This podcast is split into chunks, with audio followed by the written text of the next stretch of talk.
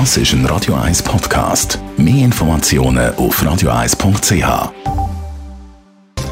Netto, das Radio 1 Wirtschaftsmagazin für Konsumentinnen und Konsumenten, wird Ihnen präsentiert von Tracker.ch, der weltweit führende Anbieter für mobile Ortungslösungen. Mit dem Dave Burkhardt. Wegen dem AHV-Steuerdeal verlieren die Kantone im nächsten Jahr 1,3 Milliarden Franken.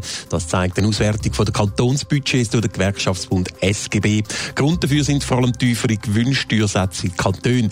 Der SGB kritisiert, dass die Kantone wegen diesen Steuerausfällen vor allem bei der Bildung und der Pflege jetzt sparen wollen. Der Versicherungskonzern Zurich setzt sich für die nächsten drei Jahre ehrgeizige Ziele. Laut der Mitteilung soll die operative Eigenkapitalrendite bis Ende 2022 von 12 auf über 14 Prozent steigen und die Aktie jährlich um mindestens 5 Prozent wachsen. Außerdem sollen die Barmittel von 9,5 auf 11,5 Milliarden Dollar anwachsen.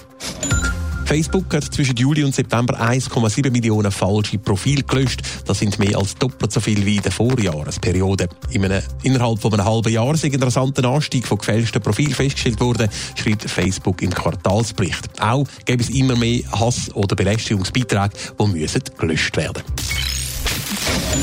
der Bahnverkehr in der Schweiz soll günstiger werden. Das hat Verkehrsministerin Simonetta Sommaruga gestern bekannt gegeben. So sollen äh, Schwerverkehrstransporte von der Straße auf die Schiene verlagert werden. Aber auch Bahnpassagiere sollen von diesen Massnahmen profitieren. Dave Burkhardt. Ja, der Bundesrat will ja unter anderem, dass die Bahnbetreiber weniger Gebühren für die Benutzung vom Schienennetz müssen zahlen Und das soll sich eben auch für die Bahnpassagiere auswirken in Form von günstigeren Billetpreis. Das fordert zumindest der Preisüberwacher Stefan Meyerhans in seinem neuen Blog wie 20 Minuten berichtet. Wenn der Bund bei der Benutzung von der Schieneninfrastruktur will sparen müsse das auch an die Bahnreisenden weitergegeben werden, weil bei der Erhöhung von der sogenannten Trassepreise vor zwei Jahren sind die Billette schließlich auch teurer geworden. Aber was schwebt denn ein Preisüberwacher konkret für Preise vor?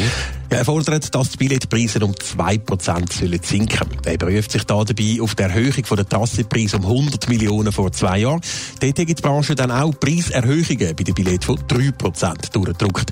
Und 2012 sind die Billetpreise gar um 5% angestiegen, wo die Trassepreise um 200 Millionen angehoben worden sind. Die Verkehrsministerin Sommaruga ist gestern übrigens auch zu einer Senkung der Ticketpreise gefragt worden. Sie hat sich dann aber noch nicht konkret äußern Netto, das Radio 1 Wirtschaftsmagazin für Konsumentinnen und Konsumenten, ist Ihnen präsentiert worden von Tracker.ch.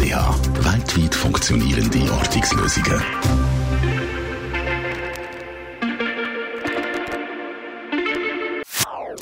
Das ist ein Radio 1 Podcast. Mehr Informationen auf radio1.ch.